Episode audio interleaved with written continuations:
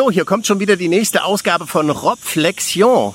Und das hätte ich nicht gedacht, dass ich so schnell wieder hier bin. Aber es gibt sehr viel zu reflektionieren, denn es passiert etwas Gewaltiges in der Welt.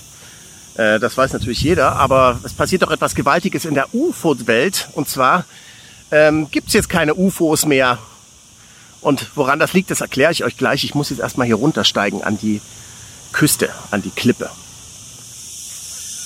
Wir haben übrigens chillige 35 Grad.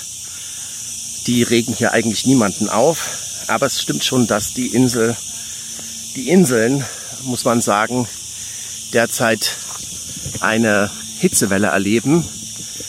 Aber nicht wegen der Hitze jetzt tagsüber, sondern nachts. Da haben wir dann also auch 29, 30 Grad. Und äh, das macht natürlich keinen Spaß, wenn man keine Klimaanlage hat. Und übrigens, das letzte Mal gab es eine Frage, was das Objekt hinter mir ist. Ich nehme an, es war so ein Objekt, was man dort jetzt gerade sehen kann. Hier gibt es nämlich immer mal wieder Leute, die machen hier, na, wie heißt das, keine Ahnung, mit dem Boot und mit dem Fallschirm solche Übungen. So, aber ich bin ja wegen was anderem hier.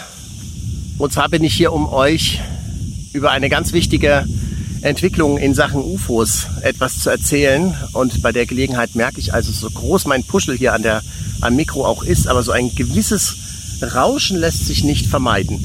Ähm, ja, ähm, und zwar, es gibt keine UFOs mehr. Warum, das erkläre ich euch jetzt.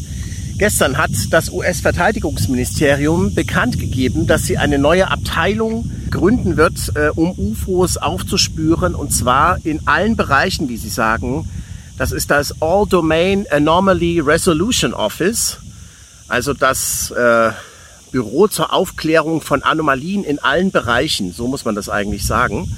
Dort sollen also jetzt sämtliche Projekte der US-Regierung gebündelt werden, die darauf abzielen, UFOs zu orten, zu identifizieren und strategisch wichtige Standorte vor den UFOs zu schützen was natürlich Quatsch ist, weil die fliegen da trotzdem rum und zwar seit Jahrzehnten, vor allem bei den Atomanlagen und so weiter und in der Nähe von Flugzeugträgern.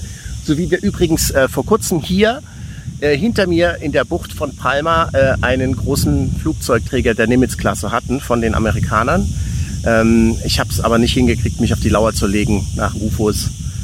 Äh, vielleicht hätte ich es mal machen sollen. Naja, wie auch immer. Jedenfalls, das Interessante ist jetzt, dass diese Objekte äh, von denen jetzt hier die Rede ist. Das ist jetzt also wirklich neu. Ähm, diese Objekte, die dieses neue Büro zur Aufklärung von Anomalien in allen Bereichen äh, zu untersuchen hat, diese Objekte sind jetzt nicht mehr nur explizit dem Luftraum zugeordnet, sondern es handelt sich jetzt um sogenannte anomale, nicht identifizierte Weltraum-, Luft-, Unterwasser- und transmediale Objekte. Also, vorher hieß es ja UFO, unidentifiziertes fliegendes Objekt oder UAP, äh, Unidentified Aerial Phenomenon oder unidentifiziertes Phänomen im Luftraum. Und das ist jetzt also nicht mehr so. Äh, jetzt wird hier eindeutig auch gesagt, es geht um Objekte, die im Weltall sind, die auch in der Luft sind, die aber auch unter Wasser sind und transmediale Objekte. Was meinen die damit? Die meinen damit das, was Luis Elizondo, der ehemalige Leiter des ATIP Forschungsprogramms im Pentagon schon 2018 in seinem Vortrag äh, in Rom gesagt hat. Er hatte das als Transmedium Travel bezeichnet. Das ist sozusagen eine der fünf beobachteten Eigenschaften, die Sie dort im Pentagon bei UFOs beobachtet haben, wodurch sich diese UFOs von normalen Flugzeugen unterscheiden. Und was damit gemeint ist, ist, dass diese Objekte offenbar in der Lage sind, aus dem Weltraum in unsere Atmosphäre reinzufliegen, ohne dabei ihr Flugverhalten oder ihre Geschwindigkeit zu ändern und dann ins Wasser rein und aus dem Wasser wieder raus und sich so auch unter Wasser wie in der Luft als auch im erdnahen Orbit oder im Weltall auf genau dieselbe Art und Weise zu bewegen, ohne dass wir uns erklären können, wie die das machen. Also das bedeutet ähm, plötzliches Losfliegen, plötzliches Stoppen an der Stelle, geräuschlos, oder Fliegen mit einem Vielfachen der Schallgesch Schallgeschwindigkeit ohne Schallknall, solche Sachen. Ja, so, so Flugmanöver wie bei mehrfacher Schallgeschwindigkeit mal eben spitzen Winkel fliegen, was nach unseren Naturgesetzen unmöglich ist, nach unserem Masseträgheitsgesetz und was natürlich jeden Piloten zerquetschen würde, der dort drin sitzen würde, von dem Fluggerät ganz zu schweigen. So, das sind also jetzt die neuen Objekte, um die es geht. Dafür muss man sich also jetzt irgendwie eine neue, irgendwie eine neue Klasse von eine neue Abkürzung einfallen lassen, ja, weil UFO ja, unidentifiziertes fliegendes Objekt oder unidentifiziertes Phänomen im Luftraum ist es jetzt nicht mehr. Jetzt geht es um Objekte, die da sind und die auch da sind. Also die sozusagen überall sind, in allen Bereichen, wie diese neue Firma, äh, wie diese neue Abteilung heißt. Alle Bereiche. Dieses Phänomen umfasst alle Bereiche. Das heißt, von dem UAP und UFO ist es nur noch das U übrig geblieben. Unidentified, unidentifiziert. Ob es fliegt, wissen wir nicht. Wir wissen überhaupt nichts. Aber eine Sache wissen wir. Und das wird wirklich richtig spannend. Wir wissen, dass damit eigentlich alles für die Politiker noch viel schlimmer wird. Und zwar äh, liegt es einfach daran, ähm, dass wir uns ja mal überlegen müssen, wenn dieses Phänomen nicht einfach nur im Luftraum rumfliegt, sondern überall anzutreffen ist, dann scheint es ja eine viel bedeutungsvollere Präsenz zu sein, als wir bislang befürchtet haben. Die Exosoziologie beschäftigt sich ja eben mit dieser Frage, wie ein Erstkontakt mit einer außerirdischen Spezies auf die Menschheit sich auf uns auswirken würde, mit welchen, mit welchen Konsequenzen wir zu rechnen hätten.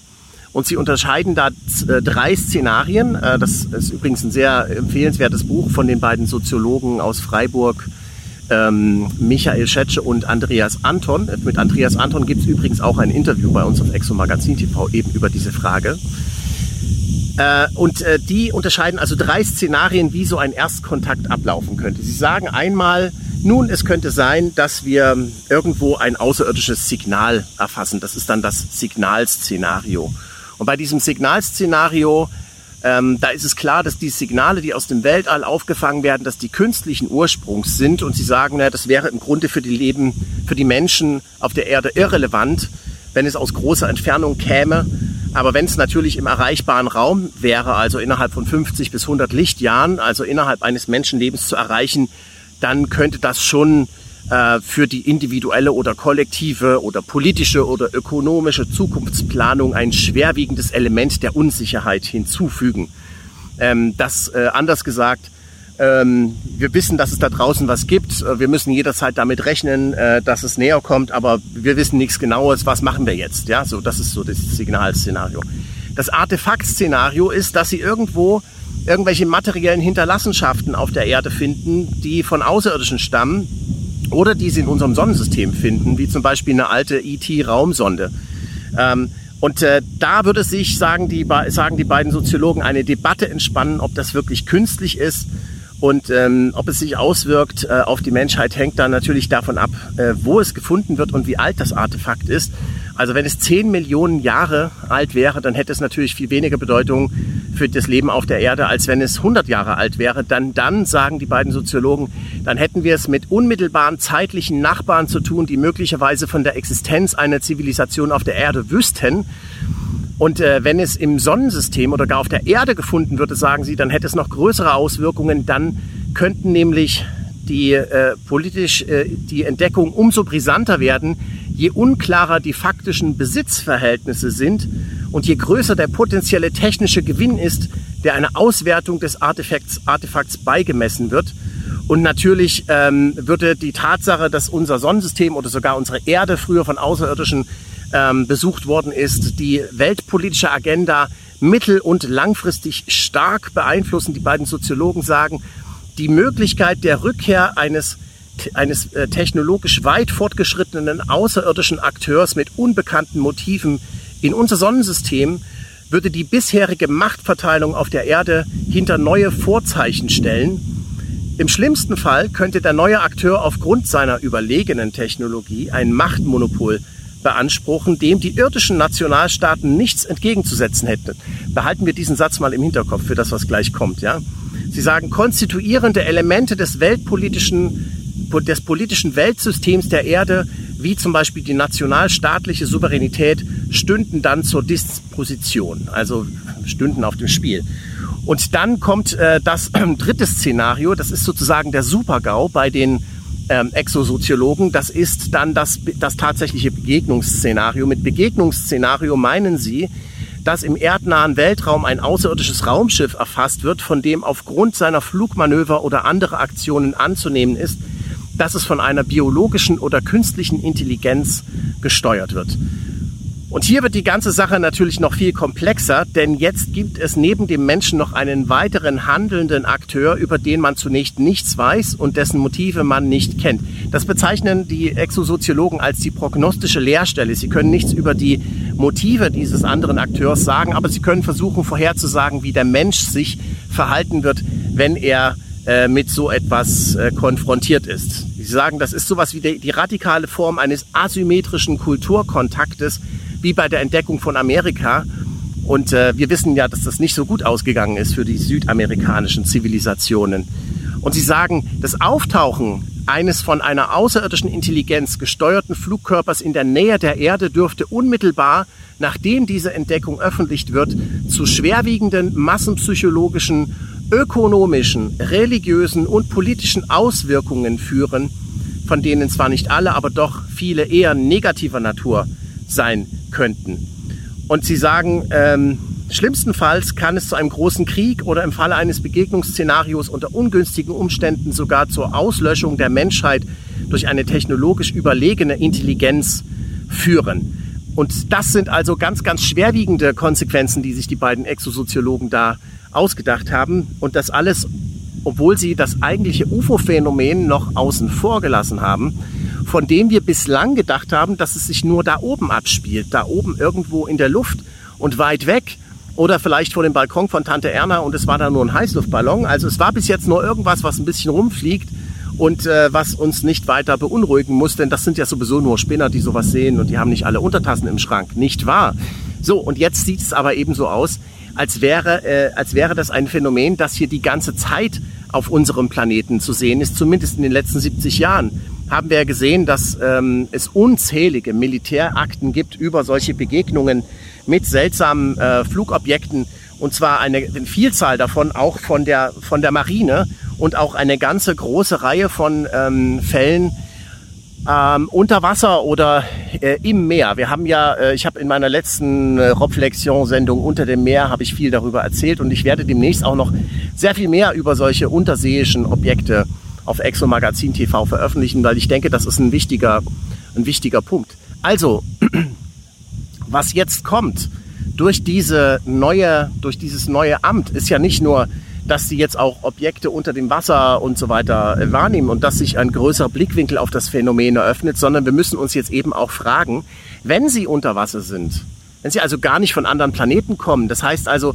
diese ganze außerirdische Hypothese, äh, die steht äh, eben auch zur Disposition, ja. Und damit natürlich auch viele Argumente der Kritiker und Skeptiker, die sagen, ja, warum sollten die Außerirdischen so viele Millionen Lichtjahre hierher angeflogen kommen, nur um hier mal eine kurze Runde zu drehen und dann wieder abzuzischen in ihr Heimatgestirn. Das macht doch gar keinen Sinn. Und natürlich, das macht für unseren technologischen Stand überhaupt gar keinen Sinn. Das ist völlig richtig. Und ähm, auch wenn die einen anderen technologischen Stand haben, würde es wahrscheinlich wenig Sinn machen, sich immer wieder aus dem Staub zu machen, wenn man hier eine Überwachungsmission oder irgendeine Art von Mission ähm, erfüllt.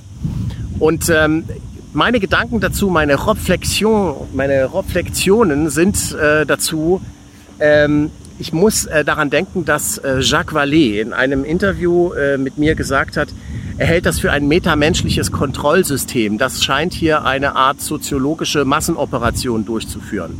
Also äh, er sagt, es gibt ja so viele Fälle, wo jemand nachts alleine auf einer Landstraße langfährt und dann muss er anhalten, weil vor ihm ein UFO gelandet ist und ein, und ein Alien sitzt gerade draußen und, und wechselt einen Reifen oder sowas. Das ist ja völlig absurd. Oder es gibt Fälle, es gibt also die absurdesten Kontaktfälle. Also wirklich richtig absurde Sachen, ja.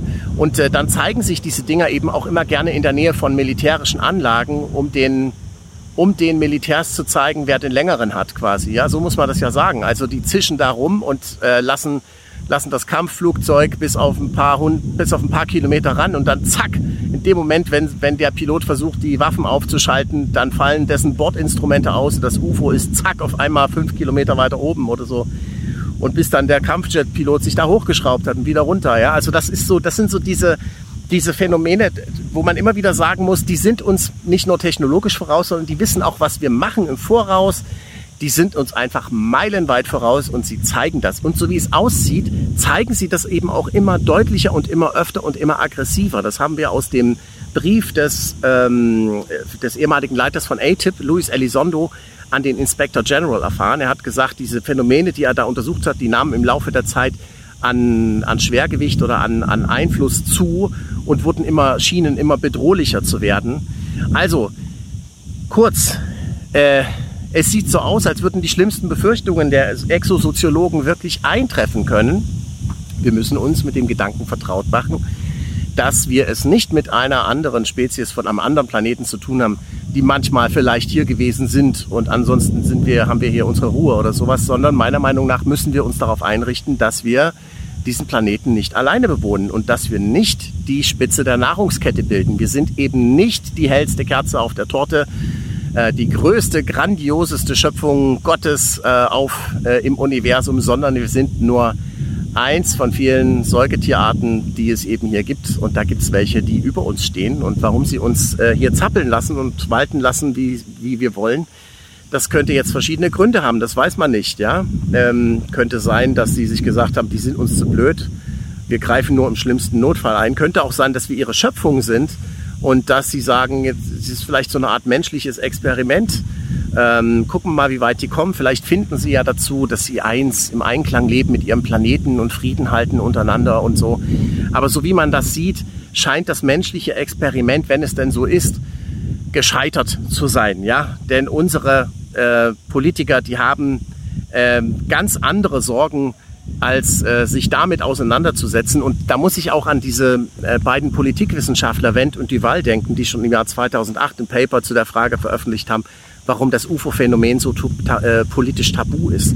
Sie sagen, naja, wenn da plötzlich eine andere höhere Macht wäre, eine größere Intelligenz oder so, wer würde denn dann noch eigentlich darauf hören, was die Politiker sagen? Bislang wurde die ganze Art und Weise, wie wir Politik machen, die, die Machtverteilung auf der Erde ist immer nur unter Menschen passiert. Da ist kein Platz für Aliens oder für irgendwelche anderen höheren Wesen. Wer würde denen dann noch zuhören? Stellt euch das mal vor. Jetzt wäre hier wirklich eine andere weiterentwickelte Spezies, die sind uns nicht nur technologisch, sondern vielleicht auch sonst wie anders, ethisch oder sowas voraus. Wer, wird, wer hätte dann eigentlich noch Lust äh, irgendwie so für Sachen so wie Frieren, Frieren gegen Putin, ja? Macht mal eure Heizungen runter, das wird den Putin mächtig ärgern. Also ich meine, da brauchst du ja schon keine Aliens, um das lächerlich zu finden. Aber gut.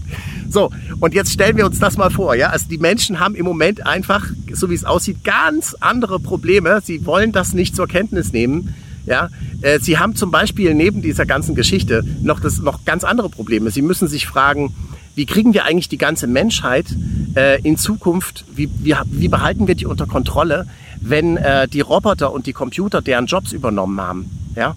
Also äh, selber scannen im Supermarkt ist ja nur der Anfang. Wer braucht da noch eine Verkäuferin, die so ein Ding über den Scanner zieht? Das ist ja nur der Anfang. Es werden inzwischen journalistische Texte von künstlicher Intelligenz äh, verfasst und so weiter und so fort. Also es werden Millionen Menschen arbeitslos werden ähm, und die äh, sind dann unproduktiv und zu viel. Was macht man mit denen? Das ist ein großes Problem und für die für die Machthabenden und für die ist natürlich das größte Problem, wie halten wir uns denn dann eigentlich noch an der Macht, wenn die alle nichts zu tun haben, wenn die alle äh, ja, keine Rolle mehr haben und so weiter. Und dann kommen die vielleicht auf komische Ideen und vielleicht fangen die dann noch an, sich mit UFOs auseinanderzusetzen. Oh, das wird dann ganz schlimm. Die Regierenden stecken in dieser Zeit, in der wir jetzt leben, richtig in der Klemme. Richtig. Wir, wir steuern auf eine große Wende, auf einen großen Wendepunkt zu in unserer Geschichte. Darauf, davon bin ich fest überzeugt. Wir sehen, wie sich alles in einem rasenden Tempo transformiert. Und ähm, da ist da sind die UFOs, das ist so das allerletzte, was die jetzt noch gebrauchen können, ja. Aber man muss ja auf der anderen Seite auch ganz klar sagen, also bloß weil wir es nicht zur Kenntnis nehmen wollen, ja, bloß weil wir nicht aus dem Fenster sehen wollen, werden die ja nicht weggehen. Die werden ja deswegen nicht aufhören, da rumzufliegen. Sieht ja im Gegenteil so aus, als würden die Sichtungen zunehmen. So. Also, wenn wir uns überlegen, welche Auswirkungen die beiden Exosoziologen Michael Schetsch und Andreas Anton für den Fall ausgemacht haben, dass wir da ein Raumschiff im Weltall in der Nähe der Erde entdecken, ähm, wie groß und umwälzend diese Auswirkungen sein werden. Und äh, wenn wir uns ausmalen, dass wir möglicherweise hier mit einer anderen, uns technologisch weit überlegenen Zivilisation auf unserem eigenen Planeten konfrontiert sind und das vielleicht schon seit Jahrhunderten, seit Jahrtausenden, dann muss man sich sagen, werden die Auswirkungen wahrscheinlich umso umwälzender sein. Kein Stein wird auf dem anderen bleiben. Ja, und wie geht man jetzt also damit um? Ich habe eine Idee. Ich glaube, es gibt nur eine Geisteshaltung, ähm, von der neulich äh, die äh, UFO- und Alien-Expertin Shakira gesprochen hat. Nur eine einzige Geisteshaltung, die der Menschheit in dieser Situation den Arsch retten kann. Don't you worry. Don't you worry about a thing. Cause everything's gonna be alright. Everything's gonna be alright. So don't you worry. Don't you worry about a thing. Cause everything is gonna be alright. Everything is gonna be alright.